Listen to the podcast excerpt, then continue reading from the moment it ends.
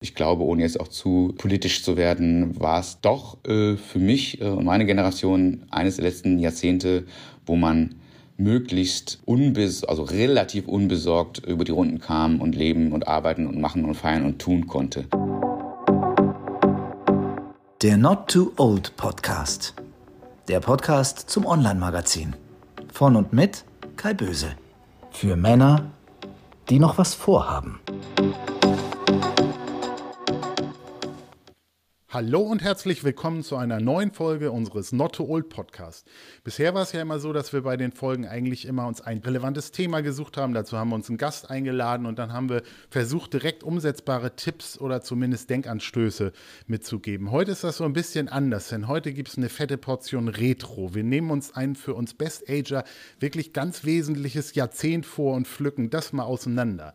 Es sind aber tatsächlich nicht die 70er mit Disco-Kugel, Plateauschuhen und Hippies und auch nicht die 80er mit dem Zauberwürfel und mit dem Walkman. Heute haben wir die 90er am Wickel. Das ist das Jahrzehnt der Tamagotchis, der Holzfällerhemden. Und wenn ihr euch jetzt noch fragt, warum gerade dieses Jahrzehnt so spannend ist, dann hört einfach die Folge weiter an. Für mich als Jahrgang 71er waren die 90er so das Jahrzehnt mit Abitur, mit Zivildienst, mit dem Studium, eine bewegte Zeit, der Berufsfindung, der Partnerfindung, der Partytime, aber eben auch die ersten Bewerbungsfotos und ja, so der Start in den Ernst des Lebens. Was zu der Zeit aber eben noch so los war in Sachen Musik, Fernsehen drumherum, das besprechen wir heute und dazu habe ich ziemlich kompetente Hilfe an meiner Seite. Unser Gesprächspartner Fabian Söthoff ist zwar Jahrgang 81 und war deshalb in den 90s noch Teenager, aber er ist Redaktionsleiter beim Magazin Musikexpress, kennt also das die vo volle Breite äh, äh, zum, zum Thema Musik, ist Blogger auf New Kid and the Blog und er ist Podcast-Host des Formats Never Forget, der 90er Podcast. Das macht ihn auf jeden Fall zum Experten zu diesem wilden Jahrzehnt. Daher bin ich gespannt, was er zu erzählen hat. Lieber Fabian, herzlich willkommen im Not to Old Podcast und vielen Dank für deine Zeit. Hallo Kai, vielen Dank für die äh, nette Vorstellung und die Einladung und äh, dass ich in einem Podcast namens Not Too Old zu, zu Gast sein darf. Ehrt uns ja beide. Ja, du bist, äh, äh kommst, fliegst hier eher über das Thema rein als über dein Alter. Aber das ist auch nicht zwingend notwendig, dass jeder unserer Gesprächspartner das schon überschritten hat. Aber äh, tatsächlich würde ich mit ein paar Fragen zu dir persönlich anfangen. Du bist jetzt gerade über die 40 drüber. Du hast zwei Kinder, eins im Grundschul, eins im Kita-Alter. Du bist gelernter Journalist, schreibst für ein Musikmagazin. Du bist hast gerade ein Buch veröffentlicht, du bist Blogger, das hört sich nach ziemlich viel Zeug an. Erzähl mal, wie dein Alltag aussieht. Ja, hört sich nach viel Zeug an, ist auch viel Zeug, aber kriegt man alles hin, denn das ist ja alles nicht äh, gleichzeitig. Äh, das, das, passiert nicht parallel. Also das Buch habe ich äh, geschrieben letztes Jahr. Da habe ich mir vier Monate unbezahlte Elternzeit genommen und habe das geschrieben in der Zeit, wo die Kinder äh, betreut waren in Schule und Kindergarten. Ähm, habe mich also jetzt nicht da irgendwie äh, wie so ein mächtiger Genie rausgenommen und verbarrikadiert. Das äh, würde ja auch ähm, dem widersprechen, was ich da in dem Buch fordere, nämlich dass Väter anwesender sind. Ähm, so das kann man mir hoffentlich nicht vorwerfen. Und ansonsten, ähm, naja, ich bin seit 2013 äh, schon beim Musikexpress und arbeite dort seit 2017, Oktober 2017 in Teilzeit, also grobe Kernzeit 9 bis 15 Uhr, eben genau die Zeit, wo die Kinder ohnehin betreut sind. Mhm. Und ähm, mein Alltag sieht äh, durchschnittlich so aus, äh, naja, wie von äh, den meisten Eltern mit Kindern im Alter. Also morgens geht der Stress gleich los. Äh, wenn ich schaffe, äh, trinke ich einen, einen Kaffee, äh, während die Brote geschmiert werden und äh, bringen die Kinder dann zu äh, Schule und Kinderladen. Äh, hier in Kreuzberg ist es ein Kinderladen. Ich weiß nicht, äh, wie äh, bekannt dieses Modell äh, national mhm. ist, aber das auch nur am Rande. Und naja, wenn sie dann da sind, äh, arbeite ich, mache meinen Kram, hole sie aber nachmittags zwischen 15 und 16 Uhr wieder ab. Und meine Frau arbeitet auch in Teilzeit und das können wir uns so ganz gut aufteilen. Den Podcast äh, habe ich mit einem Kollegen vom Musikexpress 2020 gestartet, äh, kurz nach Corona-Beginn, wo wir noch ein paar Wochen gewartet haben. Das war ja erst so ein bisschen unglücklich, was, was darf und sollte man jetzt machen und was nicht. Und dann haben wir das gemacht und das lief sehr gut. Eine Staffel haben wir gemacht, 15 Folgen. Ähm, das kam tatsächlich besser als erwartet an. Also wir wussten, wir haben Bock drauf und deswegen haben wir es gemacht und wir wussten, das Haus hat Bock auf einen neuen Podcast, unser Verlag. Es ist natürlich trotzdem viel Arbeit, deswegen haben wir nach der ersten Staffel erstmal das Ganze auf Eis gelegt, aus verschiedenen Gründen und äh, ohne es jetzt hier offiziell ankündigen zu wollen, ähm, wir denken über eine zweite Staffel nach und hoffen, dass das auch eher früher als später passiert. Wir adressieren ja mit unserem Magazin so Best Ager, also im, eigentlich Männer in der zweiten Lebenshälfte, also so Kerle ab 45. Hast du schon mal drüber nachgedacht, was da so in den nächsten Jahren auf dich zukommt? Oder äh, ist Alter für dich im Moment eine Zahl und äh, sonst nichts? Ich denke tatsächlich zunehmend darüber nach. Äh, erstens, jetzt klinge ich äh, tatsächlich schon wie ein Rentner, ähm, weil mir mein Körper oftmals sagt, dass viele Dinge nicht mehr so gehen, wie schön wäre. Und ich bin erst 40. Äh, also ja, wenn man irgendwo beim Arzt, bei der Ärztin ist, heißt es noch, Sie sind doch ein junger Mann. Naja, danke fürs Kompliment. Ähm, keine Ahnung, wen Sie sonst hier sitzen haben. Ähm, aber ja, da merkt man schon, ich weiß nie, der, derjenige, der irgendwie äh, exzessiv wilde Partys gemacht hat, der irgendwie, bevor die Kinder da waren, irgendwie nächtelang sich irgendwie äh, durch Clubs äh, gesoffen und äh, was man da sonst noch macht, äh, gesch geschmissen. Das, das jetzt nicht. Ähm, aber ohne auch Alkohol jetzt zu glorifizieren, wenn ich heute mal äh, am Abend drei Bier trinke, merke ich die am nächsten Tag auch schon so, wie ich es vorher bei mehreren Bieren gemacht habe. Ähm, also ja, darüber denkt man natürlich nach. Und klar, wenn man Kinder hat, denkt man natürlich noch mal ein bisschen anders darüber nach, ähm, wie man sich äh, die Arbeit, also die Erwerbsarbeit äh, einteilen will und aber auch muss. Also, wenn es nach mir ginge, bei aller Liebe für meine Arbeit, ich, ich habe das Glück, dass ich einen Job habe, der mir Spaß macht, den ich auch ganz gut kann, denke ich, über Jahre gelernt habe, ähm, der, der cool ist, wo ich also nicht nur hingehe zum Geld verdienen, sondern auch, was Bock macht. Nichtsdestotrotz merkt man irgendwann, das ist ja nicht alles. Egal wie cool der Job ist, ähm, es geht nicht nur um Arbeit und das merke ich zunehmend. Das war auch ein Grund, warum ich in Teilzeit gegangen bin. Ähm, das Geld unser, unser Geld reicht trotzdem dafür, um irgendwie über die Runden zu kommen, aber es reicht natürlich nicht dafür, um sich noch irgendwie nebenbei noch ein Eigenheim zu leisten oder äh, zu wissen, dass man auf jeden Fall genug für die eigene Rente und fürs Auskommen der Kinder haben wird. Deswegen wünsche ich mir natürlich das, was in unserer Gesellschaft leider nicht geht. Ich wünsche mir weniger Arbeit und mehr Geld. Und äh, da müssen wir mal gucken, wie wir da hinkommen. Das Buch ist noch kein Bestseller, vielleicht nach diesem Podcast. Ja, vielleicht. Ihr wohnt ja mitten in Berlin. Bist du denn schon in dem Alter, in dem du denkst, irgendwie etwas außerhalb der Stadt ist es eigentlich auch ganz cool? Ähm, wir haben auch typisch Berlin vielleicht seit letztem Jahr jetzt einen Kleingarten in äh, Brandenburg, so ein Stündchen weg von hier. Das heißt, äh, da leben wir schon das äh, spießige Kleingärtnerleben äh, mit äh, Nachbarn im höheren Rentenalter schon, die alle sehr nett und cool sind zum Glück und uns da machen lassen und uns helfen. Das hat uns natürlich durch Corona geholfen. Ein Jahr früher das Ding zu haben, wäre noch schöner gewesen. Gerade aus der Stadt rauskommen, wo man in dieser Zeit eh kaum was machen konnte dauerhaft rausziehen können wir uns nicht vorstellen. Ich komme vom Niederrhein, also vom kleinen Dorf. Das heißt, ähm, ich käme da wahrscheinlich eher mit klar. Meine Frau ist gebürtige Berlinerin. Die hat schon seit wir uns kennenlernen gesagt, nie im Leben irgendwo anders hin. Vielleicht noch Hamburg oder sowas. Das ging ja noch, aber alles andere bitte nicht. Trotzdem nerven natürlich viele Sachen, die mich anfangs nicht genervt haben. Also als ich irgendwie als Student hierher zog, äh, fand ich irgendwie die ganzen äh, Clubs und Bars und Partys cool. Und wenn Leute irgendwie mit ihren Beatles über die Straße gezogen sind, geil, das gehört ja zu Berlin dazu. Das gehört immer noch dazu, aber mittlerweile nervt es mich leider auch. Also wir haben eine sehr schöne zentrale Wohnung mit in Kreuzberg, ähm, an der an sich nichts auszusetzen ist, außer dass sie halt sehr nah an einer sehr lauten Kreuzung ist und wir dort sehr früh und im Grunde den ganzen Tag lang eine Lautstärke erleben, die keinen Spaß macht, die nicht so entspanntes Arbeiten zulässt und auch schlafen geht irgendwie nur hinten raus. Luxusprobleme, ich weiß, aber ähm, da fängt man mal schon mal an, drüber nachzudenken, ja. Hm. ob was anderes nicht doch cooler wäre, aber noch überwiegen die Vorteile. Wenn wir uns jetzt so das letzte Jahrzehnt vornehmen, und wie gesagt, da bist du knietief ja drin, das ist ja so das letzte Jahrzehnt mit der D-Mark, Kohl ist Kanzler, es geht so um das Zusammenwachsen nach der Wiedervereinigung, es ist noch ein Leben ohne GPS und ohne Smartphone, aber so ab Mitte der 90er dann doch äh, sind wir im Internet angekommen, wir dachten dann ja alle eine Zeit lang, Millennium werden alle Rechner wieder automatisch runtergefahren. da ist ja zum Glück nichts passiert, aber tatsächlich 1999 war Boris bei AOL schon drin und den Witz können wir uns, glaube ich, sparen. Das ist ja eigentlich eine eher traurige Geschichte. Ähm, ich war auch drin, also ich habe 99 nach dem Studium meinen ersten Job angefangen. Das war bei der Suchmaschine Lycos, da war Google noch gar nicht erfunden. Du, ich hatte gesagt, du warst Teenager in den 90s. Wie hast du denn so dieses Thema Internet ähm, für dich da erfasst? Also ähm, hattest du früh einen Rechner, wolltest du schon Mails verschicken oder war das, war das noch weit weg? Ich kann mich jetzt nicht mehr an das Jahr erinnern, wo es für mich losging. Wie gesagt, ich bin Jahrgang 81. Das heißt, als es so langsam Mitte, Ende der 90er losging, war ich Teenager, klar. Und äh, klar, ich kann mich an, an die ganzen frühen Zeiten erinnern, wo man dann mal ähm, den ersten Rechner zu Hause hatte äh, von, ich nenne jetzt den Markennamen nicht, von einer, von einem äh, Supermarkt-Discounter, ähm, der dann immer in seinen neuen Prospekten dafür warb, dass das hier der neue Rechner ist. Der 386er steht jetzt hier und kann alles und kostet irgendwie 100.000 D-Mark so, ne?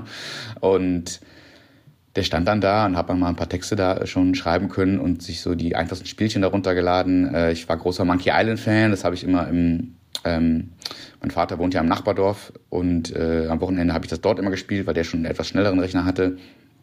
Internet an sich war dann ja damals so, äh, ich muss mal kurz online gehen und äh, kurz heißt erstens, es dauert trotzdem lange, weil es also so langsam war und das Modem knattern und rauschen, das kennen wir auch alle noch. Und das führte dann natürlich auch dazu, dass in der Zeit so lange besetzt war zu Hause. Also konnte niemand anrufen. Da die Leute gleichzeitig keine Handys hatten, hieß es nicht, ruft über Handy an, sondern geh mal aus dem Internet raus, ich muss jetzt mal schnell irgendwo anrufen. Oder äh, ich werde angerufen.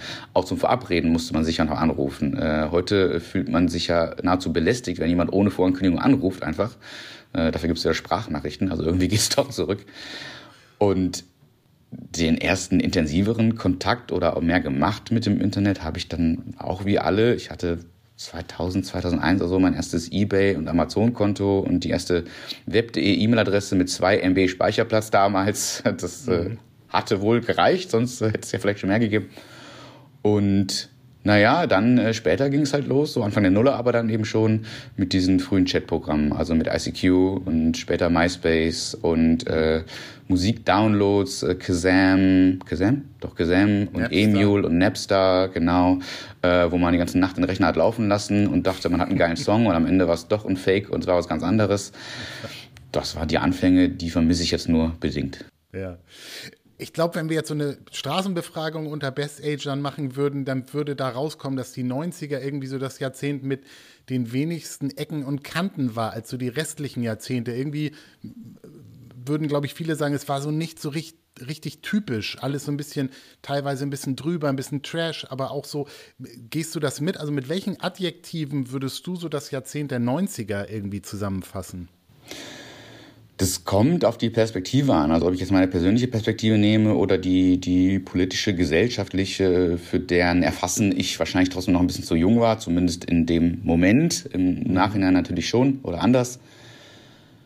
Für mich persönlich war es einfach, waren es meine Teenagerjahre und entsprechend meine prägenden Jahre, also ähnlich wie du eben äh, über eine andere Zeit gesagt hast. Also ich habe dort, äh, ich bin zur Schule gegangen, habe mich mit typischen pubertären Irrungen und Wirrungen herumgeschlagen, bin irgendwie mit den Kumpels erstmal saufen gegangen. Ich komme vom Dorf, da war äh, Saufen, ohne es beschönigen zu wollen, an Wochenenden ein sehr zentrales Thema.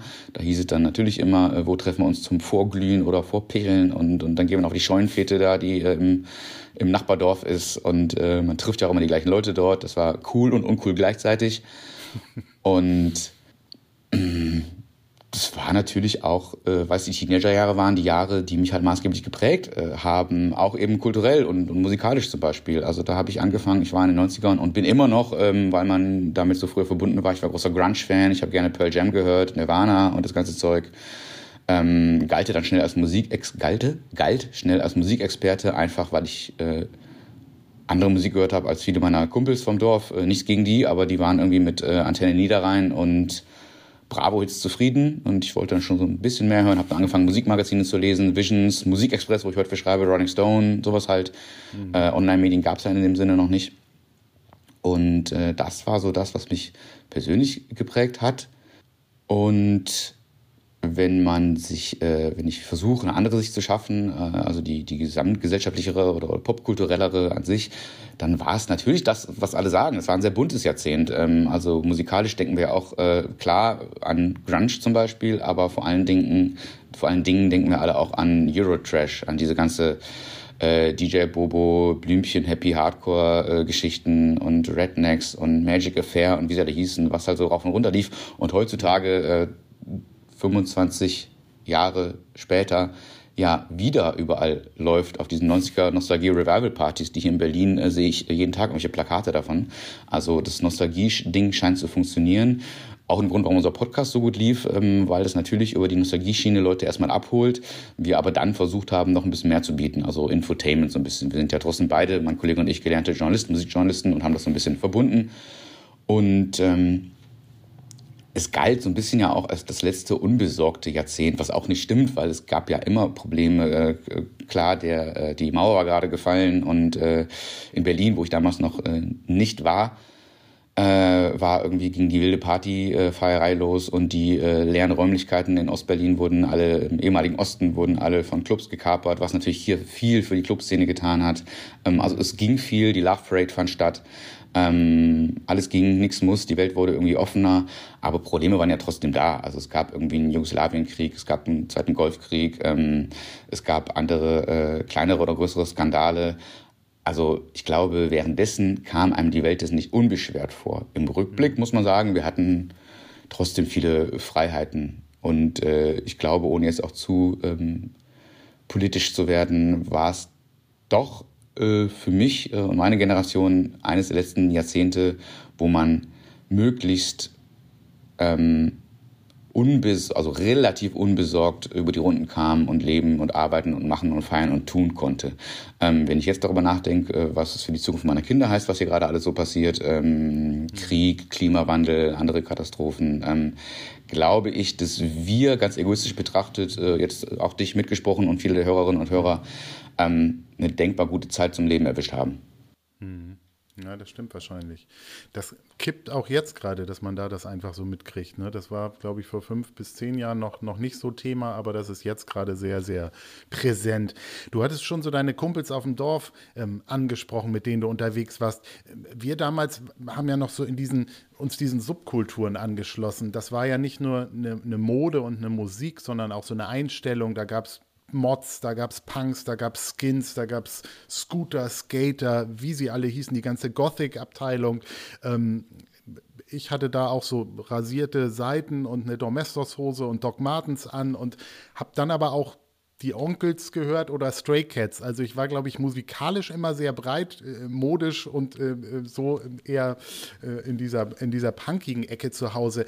Das hat sich so ein bisschen aufgelöst dann in den 90ern. Oder hast du das auch noch so wahrgenommen, dass es so diese, diese Subkulturen der Jugendlichen gab. War bei euch so Skateboard oder BMX, war das irgendwie noch, noch angesagt oder war das schon vorbei? Doch, doch, das gab es alles. Das nimmt man natürlich als Jugendlicher, der äh, mittendrin in diesem ganzen äh, Wahn steckt, äh, ganz anders und bewusster wahr. Also ähm, du und ich, wir sind jetzt äh, beide zu alt, äh, no offense, um wahrscheinlich noch wirklich mitzubekommen, äh, was jetzt heutzutage unter Jugendlichen abgeht. Und also klar, man hört was von seinen Kindern, unsere sind auch ein bisschen zu klein für irgendwelche Subkulturen, aber äh, das kriegt man mit und man liest halt auch einiges. Und äh, ich weiß zum Beispiel auch wegen meines Jobs, dass äh, Emo jetzt zurückkommt in einer anderen Art und Weise und Pop-Punk ist wieder da mit Machine Gun Kelly und, und Youngblood und wie sie alle heißen, die also musikalisch im Grunde das weiterführen, was äh, Mitte und Ende der 90er Green Day und Blink-182 und Co. irgendwie angefangen haben.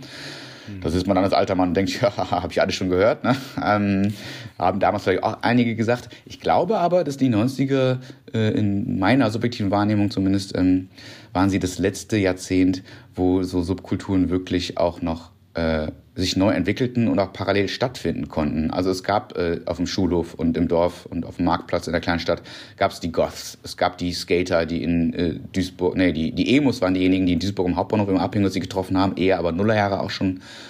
Und es gab ähm, Skater, klar, bei uns auch ganz viele. Also ähm, dann rannten sie auch entsprechend rum mit ihren DCs oder Dickies Schuhen und den, den Carhartt-Hosen und den äh, genau, Hose äh, bis unter der Unterhose und die weiten Klamotten und die Fullcaps, die ich heute noch trage. Äh, man möge mir nicht Berufsjugendlicher nachschreien. Äh. und das ging alles und man konnte sich entscheiden. Ähm, das war jetzt bei uns aber nie so dogmatisch, dass dann irgendwie der oder die andere aus einer anderen Gruppe irgendwie gleich irgendwie ein Blödmann oder Blödfrau oder was auch immer irgendwie sein muss. Ähm, das war eigentlich eine Chance, aber wie immer so Subkulturen Chancen sind, äh, sich zu irgendwas zugehörig zu fühlen, wenn man halt sonst nicht, nicht so recht weiß. Also ähm, ich habe dann damals angefangen, die Musik, also vorrangig Rockmusik anfangs zu hören. Ähm, das gab mir was. Ich kann bis heute gar nicht genau sagen, was äh, oder inwiefern ich mich daran irgendwie äh, verstanden gefühlt habe oder, oder wiederentdeckt.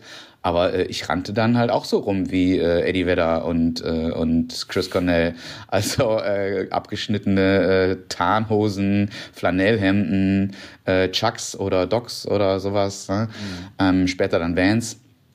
Und äh, ich hatte Ende der 90er, so mit 17, 18, 19, ich weiß nicht mehr ganz genau, hatte ich sogar Dreadlocks, äh, wo man sich heute nur verschämen kann, weil die waren auch wirklich nicht cool. Die waren irgendwie von einem Kiffer bekifft gemacht. Ich habe sie zu wenig gepflegt, denn es ist ein Trugschluss, dass das äh, eine Frisur ist, die man nicht pflegen muss. Das Gegenteil ist der Fall. Und äh, ich gucke mir heute Bilder an, schäme mich aber nicht dafür, weil ich weiß, dass ich das zu der Zeit halt gerne gemacht habe und man hat sich so ein bisschen abgegrenzt und dann, dann war es ganz cool. Ich habe mich halt so ausreichend abgegrenzt, aber nicht genug, dass man irgendwie Angst haben muss, irgendwie Haue von irgendwelchen Idioten zu bekommen, von denen es ja. zum Glück wenige gab.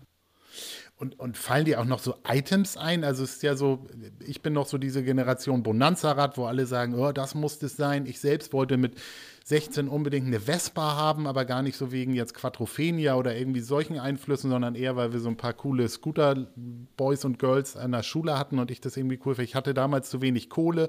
Heute habe ich die 200er Vespa in der Garage und, und fahre damit durch Hamburg und finde das auch super. Ähm, hast du so, so Sachen, wo du sagst, so das war so ähm, in materieller Hinsicht was, wo du gesagt hast, das, das hat das Jahrzehnt so ein bisschen geprägt? Gibt es sowas? Oder? Ich glaube, wenig davon, was ich jetzt sage, hat wirklich das Jahrzehnt geprägt. Ähm, in puncto nostalgischer Verklärung und Rückblick auf die eigene äh, Schulzeit natürlich schon.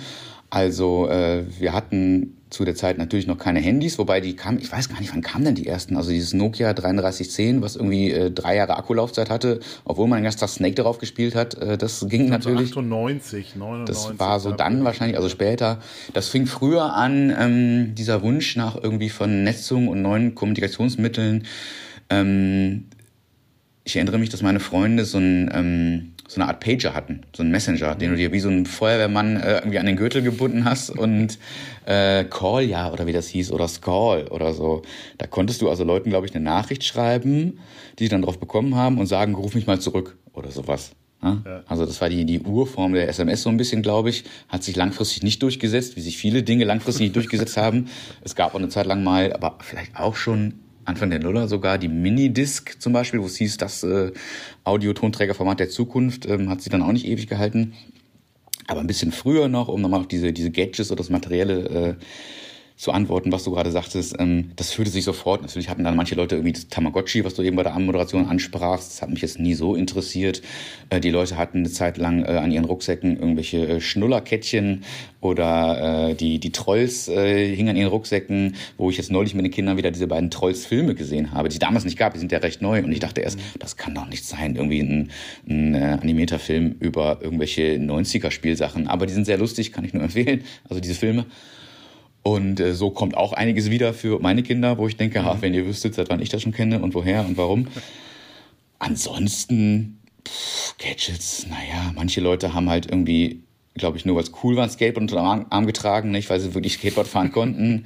Ähm, es gab äh, immer Zeiten, das ist aber ja Gruppenzwang, den jede Generation anders kennt. Also eine Zeit lang musste jeder diese bestimmte Lederschultasche haben oder das bestimmte Federmäppchen, wo man dann irgendwie die Bandnamen, The Offspring, Nirvana, Green Day, was auch immer draufkritzeln konnte. Später ging es dann zum Glück schnell weiter. Also als ich dann äh, nicht mehr 12, 13-jähriger Teenager war, sondern so 15, 16, wo man sich dann wirklich so äh, Platten ausgeliehen hat, also CDs dann. Und damals dann noch, äh, als es dann losging, Ende der 90er, ähm, sich die hat brennen lassen. Ich hatte selbst noch keinen Brenner, aber ich hatte eine Bekannte, die hatte schon einen. Der hat man immer einen Stapel Rohlinge gekauft und gesagt, hier brennen wir das Ganze mal. Und äh, auch heutzutage unvorstellbar dann ging es dann eher darüber, also da hat man sich schon nicht nur über Materielles an sich, sondern auch über den eventuellen kulturellen Mehrwert ausgetauscht. Mhm. Mofa hatte ich nie. nee, Obwohl auf dem Dorf. Jahrzehnte werden häufig auch geprägt vom, vom Sport. Wir haben ja ähm, 1990 äh, die Fußball-WM gewonnen, das deutsche Team in, in Italien. Und das war ja noch so dieses Jahrzehnt, wo man stundenlang irgendwie Sportereignisse geguckt hat. Also es gab die, die im Sommer sich für drei Wochen Tour de France Urlaub genommen haben, wo man sich ja heute auch fragt, wer da eigentlich nicht gedopt war, ja, oder aber äh, es sind äh, Spiele Steffi Graf, Boris Becker, Davis Cup, fünf Stunden Tennis. Michael Schumacher hat 94 seinen ersten WM-Titel gewonnen. Im gleichen Jahr ist ja Ayrton Senna tödlich verunglückt ist es für dich auch so, dass du sagst, so ähm, deine Fernseherinnerungen sind irgendwie große Sportereignisse mit der Familie auf, auf der Couch oder hast du da so ähm, äh, irgendwie auch was, was äh, erlebt, was dich geprägt hat? Ja, also ich war sehr, ich war nie sehr sportlich und ich habe mich auch für viele Sportarten ähm, passiv oder theoretisch, also medial, nie so richtig interessiert. Natürlich habe ich äh, Fußball geguckt, was alle geguckt haben. Und natürlich habe ich auch mal dann die äh, Sammelbilder äh, gesammelt, die dann in Duplo und Hanuta und Gott weiß was so drin waren. Und ähm, ich kann mich tatsächlich bewusst erinnern, dass ich in Deutschland Trikot oder ein T-Shirt hatte 1990 bei der WM. Das Finale habe ich oben im Wohnzimmer meines Onkels geguckt mit meiner Cousine. Wir haben alle gemeinsam in einem Haus gewohnt. Das weiß ich noch, ähm, war aber nie großer Fußballfan danach. Wrestling-Karten habe ich gesammelt äh, von The Undertaker und Macho Man und mhm. Hulk Hogan und diese damalige WWF-Generation. Äh, das darf man auch nicht vergessen, dass es da eine Sendung auf RTL gab, die hieß Catch Up mit dem großartigen Moderator Horst Brack. Ich glaube, es ist ein Künstlername, aber ähm, da gab es tatsächlich, ich weiß nicht, ob einmal in der Woche ähm, Wrestling auf RTL, damals noch RTL Plus. Und das war fast Pflichtprogramm. Also alle Namen, die du sagst. Ich fand immer diesen Jim Duggan cool, weil der immer mit so einem Vierkant Kantholz auf die Bühne gekommen ist, was er in den meisten Kämpfen dann auch irgendwie verwendet hat. Aber dann gab es Shawn Michaels, diesen, diesen smarten Typen, und dann gab es so die Bösen und so weiter. Mhm. Ja, also das war noch vor The Rock, aber das war irgendwie noch, äh, ja, unter, unter Jungs irgendwie so ein bisschen Pflicht, ne? Ja, eine Zeit lang zumindest. Ähm wo ich mich aber äh, wirklich tiefer für interessiert habe, war dann Basketball, die NBA. Da habe ich mhm. heute auch keine Ahnung mehr von, wer so die aktuellen Spieler dort sind. Ähm, seitdem dann vor ein paar Jahren irgendwie diejenigen, die damals Rookie waren, irgendwie schon ihren Trainerposten wieder aufgegeben haben, habe ich gemerkt, oh, ich bin lange raus. Aber tatsächlich so zwischen 94 und 99 so diese glorreichen Zeiten der Chicago Bulls und Seattle Sonics, ähm, äh, Dream Team 94, nee, das war schon 92, ich glaube das erste Dream Team Barcelona oder auch in Tokio davor, irgendwo im asiatischen Raum, ich bin mir nicht mehr sicher, mit halt äh, Michael Jordan, Magic Johnson noch, Hakeem ja. Olajuwon später von den Rockets. Ähm, ich habe mich also Mitte der 90er, ähm, haben wir uns dann mit äh, Kumpels regelmäßig äh, im Zimmer äh, getroffen äh, oder haben dann übernachtet bei einem und haben uns einen Wecker gestellt und haben dann äh, nachts um zwei sind wir aufgestanden, haben die Finals geguckt mit Frank Buschmann, der das moderiert hat und ich kann mich noch an lustige Sprüche erinnern, ähm, wie also Dennis Rodman, Teil der Chicago Bulls, von dem ich großer Fan war, auch weil er Pearl Jam Fan war, war. Das, da habe ich irgendwie eine Verbindung gespürt, warum auch immer. Und äh, da weiß ich noch, wie äh, Frank Buschmann äh, sich eine halbe Stunde lang beömmelt hat, weil er so ein buntes Pompon in der Hand hatte. Und immer wenn die Kameras über die Presseleute gefahren sind, hat er mit dem Pompon gewedelt und gesagt, hier, ich habe Dennis Rodmans Achselhaare, guckt mal her. ähm, alle, die es gesehen haben, werden sich jetzt erinnern. Alle, die es nicht gesehen haben, denken, was erzählt er da? Aber naja, das waren dann so, so kleine prägende Erlebnisse. Und äh, zu dieser Zeit kann ich, äh, oder über diese Zeit kann ich äh, sehr, äh, du hast es vielleicht gesehen, empfehlen, die Netflix-Doku The Last Dance über Michael Jordan und diese prägenden und sehr erfolgreichen Chicago Bulls Jahre, wo es um seinen Erfolg geht und so ein bisschen auch um seine Schattenseiten. Er hat das mitproduziert, das heißt, man wird dort auch nicht alles erfahren, ne? aber äh, da siehst du dann äh, die Zeiten, wo sie dann gegen äh, Shaquille O'Neal äh, gespielt haben und gegen Seattle Sonics äh, mit Detlef Schrempf damals noch mhm. und äh, ja, das, das hat mich geprägt tatsächlich haben wir über The Last Dance auch mal bei Not Too Old einen Beitrag geschrieben, weil ich auch fand, das war so eine sehenswerte Geschichte, die man einfach mal sich reinziehen sollte. So viel gab es ja von diesem NBA-Basketball im Fernsehen, glaube ich, gar nicht zu sehen. Ich weiß nicht, weißt du das noch, auf welchen Sendern das irgendwie damals gelaufen ist? Also es gab ist? also eine Sat1 RAN-Sendung über Basketball, die hieß ah, dann... Mit Lou Richter, ne? Mit Lou Richter, genau. Ähm, es gab auf DSF damals Frank Buschmann und, wie sind der andere? Manni, Manfred, Manfred Breukmann oder so ähnlich, bin ich mir nicht mehr ganz sicher. Das gab es eine Zeit lang. Die Spiele haben wir, glaube ich, äh, weil es ja auch noch kein äh, Breitband-Internet gab, wo das hätte gestreamt werden können, glaube ich, auf CNN geguckt. Das konnte man irgendwie empfangen, die wurden übertragen. Ich bin mir nicht sicher. Ich weiß aber noch, dass ich immer von der Schule nach Hause kam und als erstes den äh, CNN-Videotext gestartet habe, um zu gucken, wie denn die Ergebnisse so aussehen. Sehr cool. Du hattest Dennis Rodman schon angesprochen. Hast du auch so den Eindruck, diese Wild Guys, diese verrückten Kerle, die eben so nach dem Sport äh, bei Golfern oder Fußballern, Mario Basler oder so, die sich eher mit Bier und Kippe in irgendeinen Gang gestellt haben und sich nicht drum geschert haben. Heute hat man ja den Eindruck, nach dem Sport gehen die alle ins Gym und, und pumpen noch und so weiter. Also Hat sich das verändert oder gibt es diese, diese Wild Guys heute auch noch? Das hat sich verändert und jetzt muss ich aufpassen, wie ich das sage, damit es nicht klingt, als würde ich unsere sogenannte äh, Woke Culture, also unsere wachere Kultur, die auch eher so mal auf äh, Versäumnisse gewisser Menschen, nenne ich es mal, äh, eingeht, äh, das, da will ich ja keine Schelte irgendwie halten hier. Äh, Im Gegenteil, ich finde es ja gut, wenn äh, Leute mal vorher nachdenken, bevor sie reden.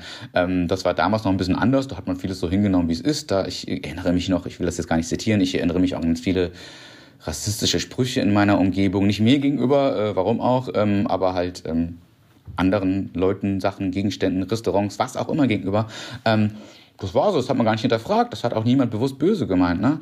Und, ähm, und so war das auch mit diesen äh, Sportlern, die du gerade nennst. Da, geil, der hat eine große Fresse, der sagt, äh, der redet Tacheles. Ne? Das war ja auch bis zu einem gewissen Grad lustig, aber halt nicht um jeden Preis. Und ähm, das hat sich einerseits zum Glück, wie ich finde, geändert dadurch, ähm, dass wir alle jetzt ein bisschen, äh, leider nicht wir alle, aber viele zumindest, äh, ein bisschen wacher sind, äh, was das Umfeld angeht. Also nur weil ich von irgendwas nicht betroffen bin, heißt es ja nicht, dass äh, andere davon nicht doch beleidigt sein könnten. Ähm, darüber sollte man nachdenken und denken wir ja auch nach. Ähm, es gab irgendwie in den 90ern und vor allen Dingen in den 80ern und 70ern äh, gab es ja irgendwie die Abfeierei von Rock'n'Roll-Bands, die viele Groupies haben. Ähm, das ist jetzt seit Harvey Weinstein und, und MeToo zum Glück auch ein anderes Thema. Ähm, und äh, das ist das eine. Und weil du halt Sportler und Gym ansprichst, wie gesagt, ich bin kein Sportler, ich spiele jetzt wieder seit ein paar Jahren einmal die Woche Basketball, so Altherren-Style. Ne? Ähm, aber wenn äh, äh, das wiederum ist ein Wandel, der jetzt nicht nur mit unserer Kultur zu tun hat, sondern natürlich auch mit dem Leistungsdruck. Also ich glaube, wenn du äh, heute ein Fußballer, ein Profifußballer bist oder sein willst, äh, der direkt danach in der Kneipe versackt, dann bist du nicht mehr lange Profifußballer, weil du einfach nicht mehr lange mithalten kannst. Ne? Ähm, kommt wahrscheinlich hinzu, weiß ich aber nicht genau wenn wir mal so rüberschwenken in Richtung so Filme und Serien. Es gab ja tatsächlich bis Mitte der 90er noch einen Sendeschluss und ein Testbild. Ja, irgendwann wurde, wurde das Programm beendet. Ähm, und das war so die Zeit dieser wilden Shows. Ähm, da war auch RTL tatsächlich, glaube ich, so auf der Überholspur in diesem Jahrzehnt. Da gab es dann Tutti Frutti, wurde erstmal ausgestrahlt. Es gab RTL. Wird es heute auch nicht mehr geben. Ja, es gab, ich glaube, es gab mal ein Remake, was nicht funktioniert hat, aber tatsächlich, äh, genau. Okay. Also äh, Sachen sind auch irgendwann äh, zu Recht verschwunden. Es gab RTL Samstagnacht, was glaube ich auch so Pflichtprogramm war unter ja. den Jugendlichen, aber dann auch solche Sachen wie der Preis ist heiß oder das Glücksrad oder das Familienduell. Warum kenne ich das? Ich war Student. Das lief mittags um zwölf ähm, und äh, das hat man dann so nebenbei laufen lassen. Nee, das lief sogar schon um elf, also zumindest in den 90ern. Das weiß ich noch, weil wenn mal Schule ausfiel oder man nur zwei Stunden hatte, war man genau pünktlich dazu zurück. Ja, ist doch aber krass, dass man Shows geguckt hat, wo Leute Preise von Tütensuppen raten mussten und irgendwelchen, also äh, äh, konsumorientierter konnte man Fernsehen damals, glaube ich, nicht machen, als so eine ganze Spielshow und sowas. Würde heute auch nicht mehr funktionieren. Aber es haben alle geguckt, weil das äh, Angebot noch weniger fragmentiert war, als es äh, dank Internet und mehreren Privatsendern heute ist, ne? Ja, ja, das stimmt. Aber es war also, da gibt es ja, gibt's ja eine ganze Reihe von Formaten, die auch immer wieder, glaube ich, nochmal versucht wurden, nach vorne zu holen. Aber ja, das ist, äh, ist irgendwie heute aus der Zeit gefallen. Du hattest schon so beim Sport gesagt, USA hat dich irgendwie äh, beeinflusst, der Sport. Das gilt bei Serien dann wahrscheinlich auch, ne? Also warst du eher so Typ Lindenstraße und Kommissar Rex oder warst du eher Seinfeld, Baywatch, Prinz von Bel Air? Ähm, also wie, wie, wie siehst du da so das Jahrzehnt? Also, ich habe natürlich mit großem Interesse Beverly Hills 90210 geschaut, mit ein bisschen weniger Interesse Melrose Place und dann gab es noch The Heights. Kannst du dich daran erinnern? Nee. Das war, sollte auch sowas in der Art sein, aber da ging es um so eine, um, eine Band, um eine aufstrebende Band, die irgendwie zusammen in der WG lebt und einen großen Hit schreiben will. Die hatten auch eine Platte draußen dazu. Ähm, das habe ich gesehen. Und Später äh, Simpsons, klar, Pflicht äh, ja. seit ever. So. Auch wenn man wahrscheinlich, zumindest in jüngeren Jahren, noch nicht alle Witze so verstanden hat, wie man sie verstehen könnt, könnte oder konnte. Aber das ist ja das Gute an der Serie, dass es auf verschiedenen Ebenen funktioniert. Und ich habe aber, als es anfing, ähm, sehr regelmäßig, sprich täglich, gute Zeiten, schlechte Zeiten geguckt. Also ich kann dir noch äh, einiges berichten über den plötzlichen Tod von äh, Heiko Richter, äh, alias Andreas Elsholz und über Clemens und äh, Joe Gerner, der ja immer noch dabei ist, also ich glaube einziger von, von damals. Ähm, das habe ich ein paar Jahre lang verfolgt. Abends um 19.40 Uhr, äh, da saß man dann wieder irgendwie auf seinem Kinderzimmerbett, in seinem, in seinem Kinderzimmer, na klar, Und äh, genau, es gab ja auch noch nicht so viel Senderauswahl. Und auch da, das haben dann zwei oder andere Freunde auch geguckt, da konnte man so ein bisschen drüber quatschen, im Nachhinein auch völlig egal. Aber doch, das, das habe ich verfolgt. Und diese Spielshows, äh, von denen du gerade sprichst, auch, weil die auch zu äh, anderen Zeiten liefen. Also heutzutage würde ich nie im Leben darauf kommen, mittags um 12 den Fernseher anzumachen. Ja. Wenn mal doch, würde man sich mal eine Serie auf seinem Streamingdienst seiner Wahl anmachen. Ähm, aber, und Achtung, jetzt folgt ein bisschen Eigenwerbung, ich bin ein bisschen nervös. Denn, pass auf, ähm, ich habe dann oft diese ganzen Talkshows geguckt, die auch liefen. Also äh, hier Arabella Kiesbauer und äh, Bärbel Schäfer und ja. Äh, äh Ricky und Andreas Türk und wie sie dann noch alle, alle hießen. Und ähm, jetzt kommt es so, und danach höre ich auf mit der Eigenwerbung, dass mein aktuelles Buch im gleichen Verlag erschienen ist äh, wie das aktuelle Buch von Bärbel Schäfer. Und am 17. Mai, glaube ich, äh, wird sie äh, einen Abend, eine Fragerunde mit mir digital in der Lit Lounge moderieren. Das heißt, äh, die Frau, die nicht weiß, dass sie mich täglich in den 90ern beim Mittagessen begleitet hat, wird mir Fragen stellen. Ich bin ein bisschen nervös. Ja, dann werden wir das natürlich auch verlinken, wenn es da irgendwie eine Seite gibt, dass wir die Leute da auch hinführen. Und ja, ich glaube, äh, die, diese Talksendungen haben eine Menge Leute begleitet. Ähm, ich war nie Typ GZSZ, aber äh, Typ Lindenstraße und relativ lange. Also da könnte man ja auch einen ganzen Podcast machen über mhm. merkwürdige Todesfälle in der Lindenstraße. Äh, aber ähm, das war immer eher so mein, mein Thema. Das kam ja abend die Woche, ne? Sonntags immer, glaube ich. Genau, genau. Kino war auch erfolgreichster Kinofilm der 90er Jahre. Titanic, glaube ich, auch äh, äh, unbestritten, wahrscheinlich des, des Jahrhunderts. Ähm, da sind noch so in der, in der Liste, in der Top 5, Pretty Woman, Jurassic Park, Forrest Gump, der mit dem Wolf tanzt und bester deutscher Film, Der bewegte Mann. Ich wollte gerade raten, ich hätte sogar gesagt, nicht weil ich wusste, Mist. aber War verdammt. Schnell, ja. sorry. Ja, du bist ja auch, du interessierst dich für Musik. Ist das auch so Kino, also Medien, irgendwas mit Medien, ist das so dein, dein Topic oder sagst du, oh, Kino, nee, und oder würdest du da Also ich interessiere mich für Kino, obwohl ich seit Jahren nicht nur wegen Corona äh, nur sehr selten im Kino war. Ähm, da bin ich ganz ehrlich, ähm, so sehr ich diese Kultur eigentlich weiterhin unterstützen möchte, ähm, so sehr achtet man doch auf sein Geld. Und wenn ein Kinobesuch für ein Ticket 12 Euro kostet, ähm, da zahle ich für ein ähm, Monatsabo Streamingdienst weniger. Ähm, ich weiß, dass es auch andere Gründe dafür und dagegen gibt. aber grundsätzlich schon, klar. Also seit ich hier irgendwie schnelles Internet habe, binge-watche ich Serien. Das fing so richtig in den Nee, eigentlich schon in den 90ern an, mit den Serien, die wir gerade gesagt haben, im Fernsehen dann noch. Später in den Nullern dann die erste Serie, die ich, glaube ich, komplett durchgeguckt habe, auf CD dann noch runtergeladen von einem Freund, war 24, äh, die erste Staffel mit Kiefer Sutherland, danach mhm. alle weiteren Staffeln. Und ähm, dann folgte Lost und dann kamen die ganzen Klassiker, ne, Sopranos, Breaking Bad und so weiter. Ähm, das ist bis heute geblieben. Da interessiere ich mich privat einfach für, aber auch beruflich. Ich schreibe auch hin und wieder mal drüber. Ähm, und 90er Filme, klar, man hat das alles mitbekommen, aber da bin ich jetzt, würde ich mich jetzt nicht als großen Experten ausweisen. Also der erste Film, in dem ich bewusst im Kino war, war, glaube ich, ich bin mir nicht ganz sicher, entweder Feivel der Mauswanderer oder Basil der Mäusedetektiv, gefolgt von Jurassic Park. Irgendwas mit Mäusen. Nee, Entschuldigung, in einem Land vor unserer Zeit noch, der, der Dino-Film für Kinder. Dann kam der Dino-Film für Erwachsene. So. Okay wir hatten ja auch eine Folge mit Michael Mittermeier, da ging es um Serien und da hatte ich auch Lost übrigens erwähnt als die Serie, die man äh, lange gut fand, bis auf die letzte Folge. Und er, er hatte die nicht gesehen und wollte das aber nochmal nachholen, weil das ja irgendwie alles so ein bisschen ad absurdum führte. Aber da müsstest du ihn jetzt nochmal fragen. Ja, die, die Handlung war so verstrickt und komplex, äh, da ist man als Drehbuchschreiberin oder Schreiber ja gar nicht mehr rausgekommen. Dann haben sie sich für einen Weg entschieden, den man elegant finden kann oder halt, naja.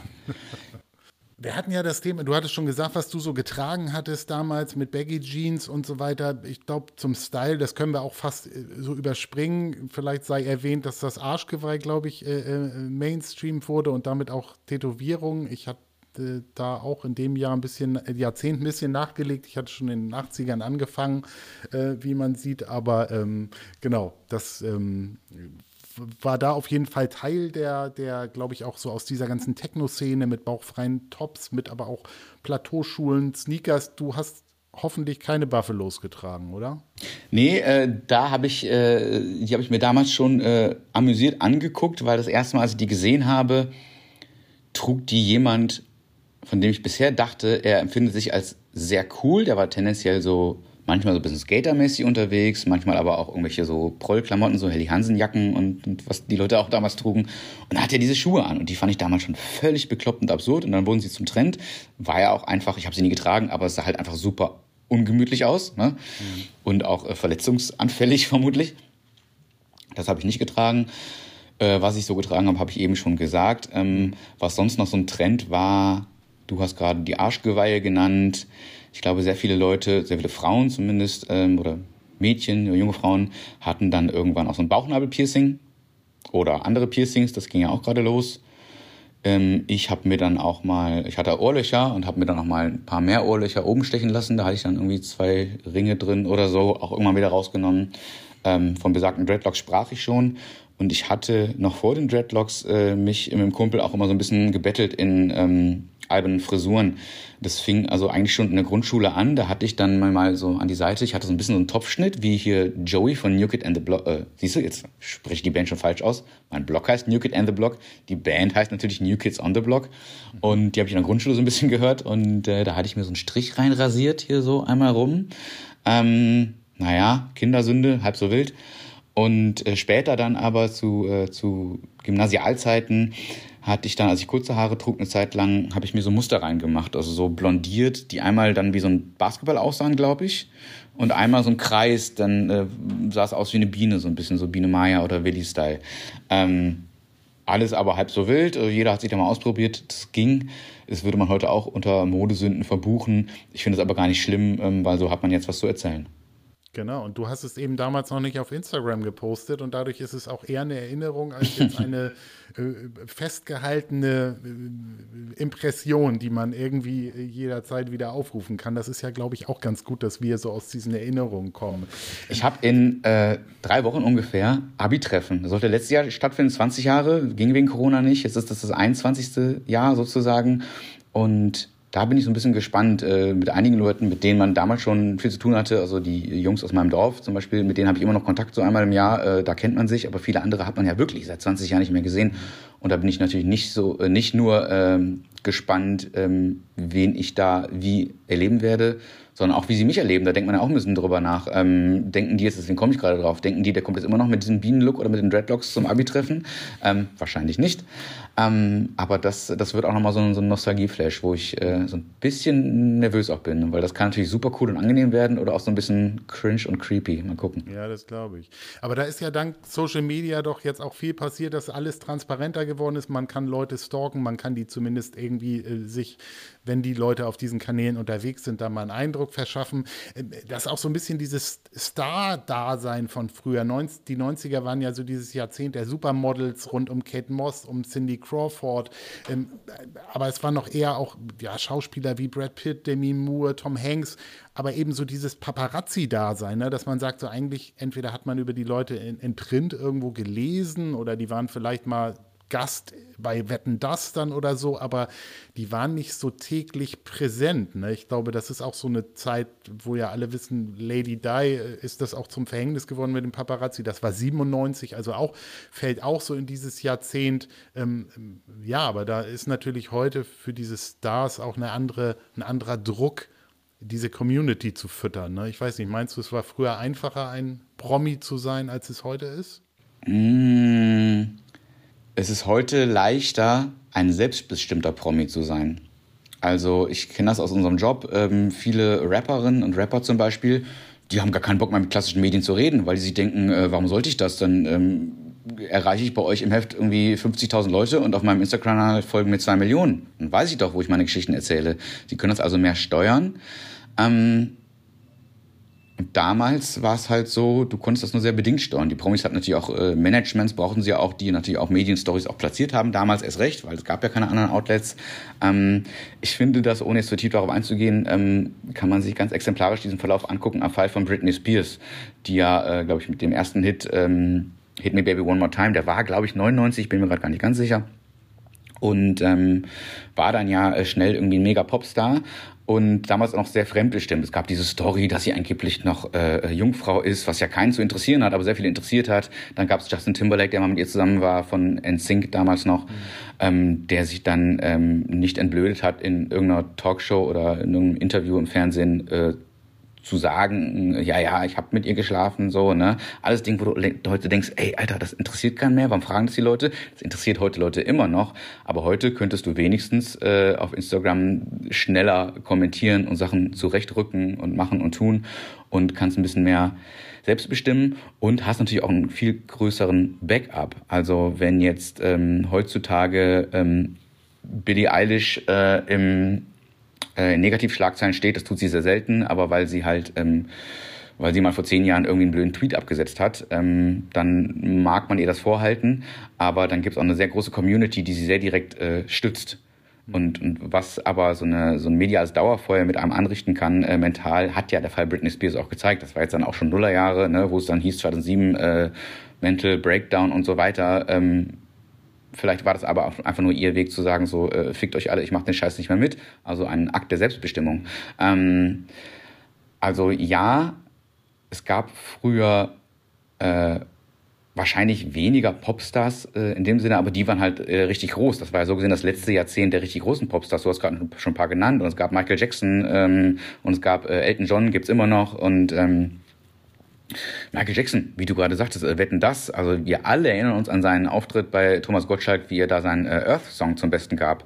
Ähm, also wenn man was von ihm sehen wollte, konntest du nicht im YouTube anmachen und gucken, wie er gerade in Rio de Janeiro ein Konzert gegeben hat. Nee, du hast dir wetten das angeguckt und dann hast du was erlebt. Also ähm, man war noch schneller Talk of Town mit bestimmten Sachen. Deswegen hatten diese Sendungen ja früher so Einschaltquoten. Hm genau, ich würde jetzt natürlich auch gerne noch das Thema Musik vornehmen. Da waren ja die 90er so dieses, der CD-Player löst den Walkman ab, später der Napster und Streaming und ein MP3-Player. Äh, du bist ja nun vom Fach. Welche, welche Stile würdest du sagen, haben so die 90er geprägt? Du hattest schon dieses Euro-Thema angesprochen, es gab aber auch Britpop, es gab diesen, diese Latin-Geschichte. Also, äh, was würdest du sagen, bleibt von den 90ern so musikalisch? Mhm, also nicht wenige Leute behaupten ja, dass die 90er 90er das letzte Jahrzehnt gewesen sein, wo wirklich neue Genres noch erfunden wurden und ähm, breit wahrgenommen wurden. Das stimmt so bedingt, wenn du halt dir heute irgendwelchen Cloud-Rap und Trap anhörst, den gab es ja damals so auch nicht, aber der fußt ja natürlich auch auf äh, Rap und der ganzen Hip-Hop-Kultur, die es natürlich nicht erst in den 90ern gab, sondern auch schon früher. Aber das ist ein Beispiel. Ich habe in den 90ern auch viel äh, Deutsch-Rap gehört, der damals noch viel harmloser war. Also das fing halt an mit äh, ne, Fettes Brot, die Fantastischen Vier, ähm, äh, Fünf Sterne Deluxe, 1, 2, ähm, Fischmob, diese ganzen relativ harmlosen, aber teilweise sehr wortgewitzten Sachen doch, wie ich fand und finde.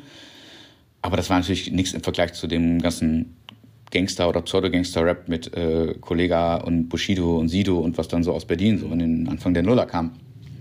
Ähm, das hat uns hier national geprägt, glaube ich.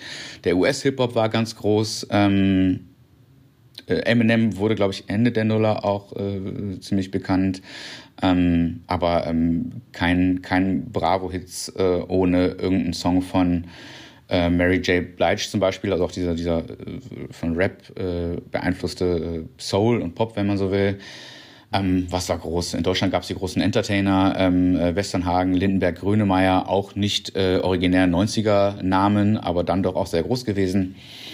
Es gab ähm, Grunge, wir sprachen drüber. Es gab Britpop, hast du gerade genannt. Mhm. Ähm, es gab vor allen Dingen aber auch in Deutschland und dann weltweit Techno. Das ist ja wahrscheinlich das größte Ding überhaupt, was dann aus Deutschland kam und oder auch aus Deutschland kam, nicht nur, teilweise auch Detroit.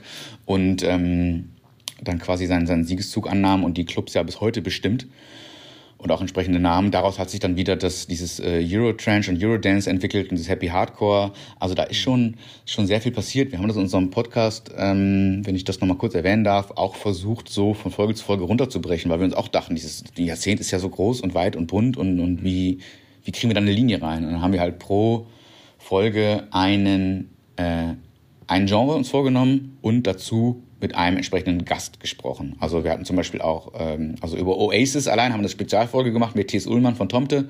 Ähm, wir hatten eine über Stadionrock äh, mit Kai Wingenfelder von Fury in the Slaughterhouse, wo es unter anderem auch um Bon Jovi und Guns N' Roses und so ging, die also auch aus den 80ern kommen, aber in den 90ern riesengroß waren, Aerosmith. Und äh, was hatten wir noch? Genau, es gab, äh, es gab Hip-Hop, es gab ähm, Boybands oder Boygroups und Girlgroups. Das war ja auch das Ding, Casting ging da los, wenn man so will, dank äh, unter anderem maßgeblich in den USA, dank Lou Pearlman, diesem ähm, mittlerweile verstorbenen Manager, der halt viele Bands dort über den Tisch gezogen hat, aber auch gleichzeitig groß gemacht hat. Also Backstreet Boys, NSYNC, ähm, Five, glaube ich noch.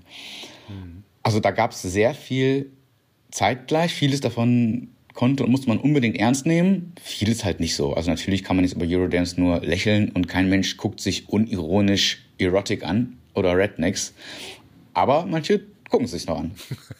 Du hattest schon deutschsprachige Musik ähm, angesprochen. Wenn man da mal so guckt, was so die erfolgreichsten Stücke in den 90ern waren, dann ist der erfolgreichste Song, verdammt, ich lieb dich von Matthias Reim, direkt vor Das Boot von U96 und dann tauchte auch noch alles nur geklaut von den Prinzen auf. Dann Wildecker Herzbuben, Dieter Krebs mit Ich bin der Martin, die Doofen mit Mief. Also was für eine Liste. Ne? Das ist ja auch, ähm, ich, ich, bin auch bei dir da, bei, dem, bei den äh, Beginnern und, und bei, bei eher so dieser Rap-Abteilung. Aber das war dann schon sehr nischig. Also ich glaube, so der Mainstream hat dann eher das gehört und vielleicht dann so die, die, die Experten, sowas wie Sportfreunde Stiller, ne? die, ich weiß nicht, ob die so als Indie-Rock gelten, aber das war ja so ein bisschen die deutsche waren die schon 90er?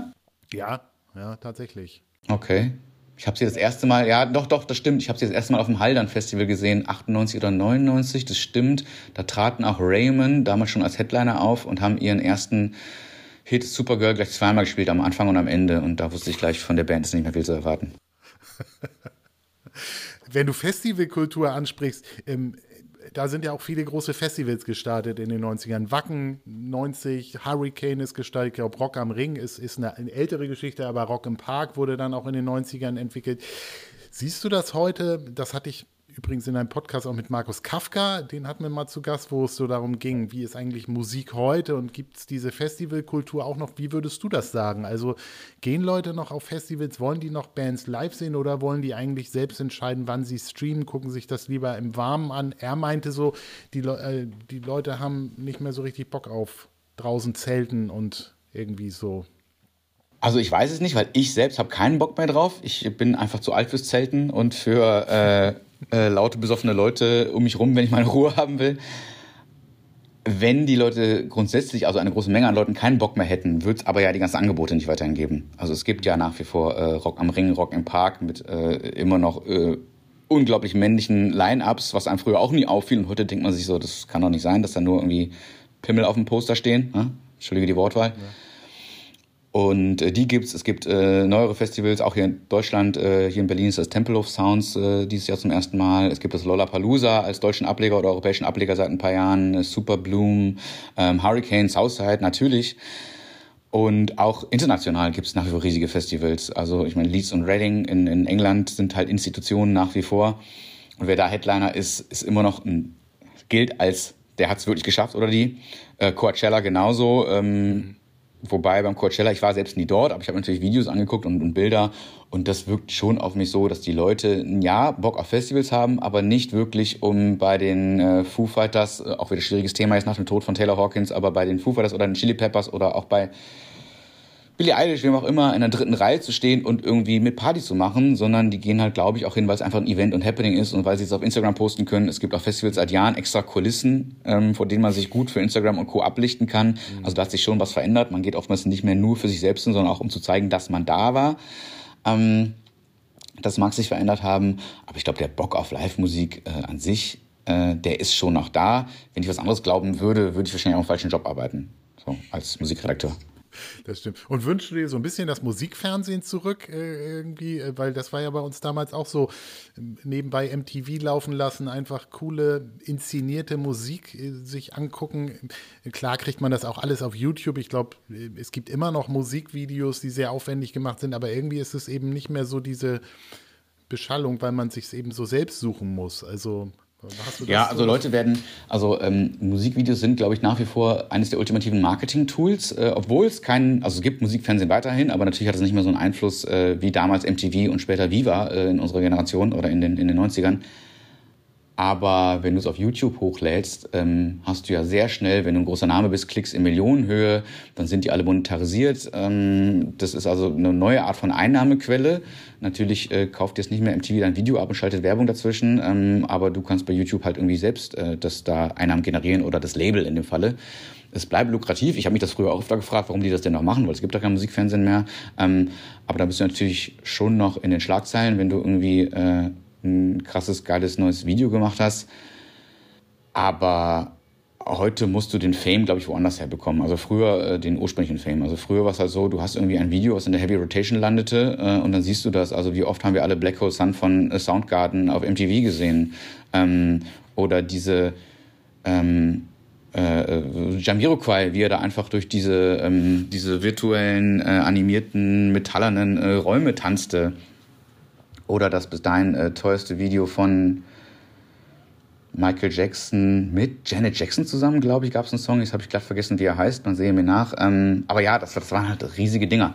Ähm, ich vermisse es nicht. Mich hat das zwar damals sehr geprägt, weil man hat ja keine anderen Quellen, aber ähm, heute äh, sehe ich schon, dass mein YouTube-Algorithmus äh, mich sehr genau kennt. Also nach dem dritten Song steht da plötzlich doch wieder November Rain drin und so, aha, danke, okay. Ähm, und äh, Gleichzeitig ähm, kann ich mich dann dort äh, sehr gezielt über die Bands informieren, was ich, was ich vorher nicht konnte. Aber klar, ihre Audience an sich müssen sie woanders herkriegen. Aber das kriegen sie ja dank Instagram und Co. Erlaub mir noch eine Frage zum Schluss. Du hast mal in deinem Podcast gesagt, ab etwa 31 Jahren lernt man kaum noch neue Musik kennen. Gibt es deshalb so viele Radiosender, die 80s und 90s spielen für Leute wie uns, die eben sagen, ach komm, der ganze moderne Radiokram ist nichts mehr für mich, ich bleibe so in meinen bekannten Sphären. Also was kannst du vielleicht unseren HörerInnen da zum Abschluss noch mit auf den Weg geben? Würdest du noch mal auffordern zu sagen, guckt euch neue Sachen an, lasst euch von Spotify inspirieren oder von irgendwelchen anderen Streaming-Diensten oder ähm, wie siehst du so das musikalische Älterwerden? Oder hört euch die Musik eurer Kinder an, wenn sie zumindest ein bisschen älter sind, weil man kann natürlich äh, verschränkt da stehen und sagen, was ist denn das für ein scheiß asozialer Deutschrap, den du da hörst? Oder man kann sich ähm, hinsetzen und zumindest mal zuhören und mit den Kindern darüber sprechen, was daran gut oder schlecht ist. Wie gesagt, meine Kinder sind erst acht und sechs, das ist noch nicht Thema, wird aber ja so werden. Ähm, dann kann man oft mit denen darüber reden und aber auch was Neues kennenlernen. Also natürlich haben auch meine Eltern äh, früher gesagt, wenn ich irgendeine Musik anhatte, was ist denn das für ein Krach? So, und das wird auch jede Generation sagen, ähm, obwohl, wenn man genauer hinhört, äh, das kein Krach ist. Und selbst wenn es Krach ist, hat es ja irgendwie einen, einen Grund. Die, die, Kinder hören das ja oder die Jugendlichen aus, aus irgendwelchen Gründen. Ähm, Grundsätzlich ähm, stimmt das, was du gerade äh, mir in den Mund gelegt hast. Ich hatte das nämlich auch nur zitiert. Das war eine Studie, äh, die genau das wirklich herausgefunden hat, dass äh, Leute ab spätestens 31 äh, sich nicht mehr bewusst auf die Suche machen nach Musik, sondern dort anfangen, die Musik aus ihrer Jugend zu hören, die prägenden Jahre. Also wenn ich hier mal allein zu Hause bin, wenn die Kinder und Frau verreist sind und ich irgendwie im Bier auf der Couch sitze, erwische ich mich auch dabei, wie ich dann mal äh, irgendeine Emo-Band aus den frühen Nullerjahren anmachte, wie ich dann irgendwie, wie ich dann irgendwie Thursday oder System of a Down sogar oder Taking Back Sunday oder so dann plötzlich höre. Oder Jimmy Eat World, um es noch ein bisschen milder und netter zu machen. Get Up Kids und so weiter. Ähm, das höre ich dann, dann ist auch wieder gut. Ähm, dank meines Jobs ähm, ist es ja zum Glück teilweise meine Aufgabe, neue Musik zu hören. Darüber bin ich tatsächlich sehr dankbar, weil ich natürlich oft denke, na, interessiert mich jetzt nicht so sehr oder schon mal gehört, aber oft wirklich auch Sachen entdecke, wo ich dachte, geil, das hätte ich irgendwie früher nie gehört. Ähm, also jetzt bin ich seit äh, auch schon wieder mittlerweile über, weit über zehn Jahren, aber bin ich großer Fan von Bon Iver. Ähm, Kanye West äh, kann man als Menschen sehr strittig finden. Seine frühen Alben finde ich musikalisch grandios ähm, entdecke also neue Sachen und höre mir dann dadurch auch wieder neue Sachen an, wo ich denke, also jetzt Kanye West als schwieriges Beispiel, ah guck mal, der hat das neue Album von XYZ produziert, vielleicht ist das nicht so verkehrt, höre ich mir auch mal an. Und um auf die Radiosender abschließend sprechen zu kommen, ja, stimme ich dir zu. Wenn ich mit meiner Frau im Auto unterwegs bin, zum Kleingarten zum Beispiel, äh, dann hören wir meistens Spreeradio. Meine Frau ist großer 80er-Fan und die 80er-Songs sind alle toll, kennen wir alle, können wir mitsingen. Die Kinder kennen die jetzt auch schon. Sobald dann neue Musik kommt, so wird es immer auf dem Sender beworben, die ist aber auch schon 15 Jahre alt, machen wir dann aus, weil das interessiert uns dann äh, nicht mehr so sehr. Also ja, gerade Radiosender wollen natürlich äh, eine gewisse Klangfarbe haben und äh, ihre äh, Hörerinnen und Hörer äh, abholen äh, in Nostalgie oder sonst was und nicht verschrecken mit nur neuem Kram. Ich erinnere mich, dass ich vor Ewigkeiten mal bei einem Radiosender, äh, das Name ich nicht nenne, ein Vorstellungsgespräch hatte und es war noch nicht mal ein Privatsender, aber sie agierten so und die haben mir halt äh, sehr explizit äh, mitgeteilt, ähm, dass sie nur das spielen, was die Hörerinnen und Hörer schon kennen. Wo ich sagte, ja, aber wie soll sie denn was Neues kennen? Wie sollen die was Neues kennenlernen, wenn ihr nur das spielt? Ja, äh, keine Ahnung, ist mir egal. Ähm, wir wollen niemanden äh, verschrecken. Also wenn Robbie Williams ein neues Album rausbringt, erste Single machen wir auf jeden Fall noch, zweite, dritte Single müssen wir dann schon mal gucken, wie das noch ankommt. Das fand ich ein bisschen tragisch für den Status quo von Musik und Musikjournalismus äh, in Deutschland. Aber um positiv zu schließen, es gibt ja mittlerweile genug andere Wege, wo man neue Sachen entdecken kann. Das müssen nicht nur die Kinder oder Freundinnen oder Freunde sein, sondern Algorithmen, die da ja zum Glück manchmal ganz schlau sind und gut wissen, was du magst und nicht magst.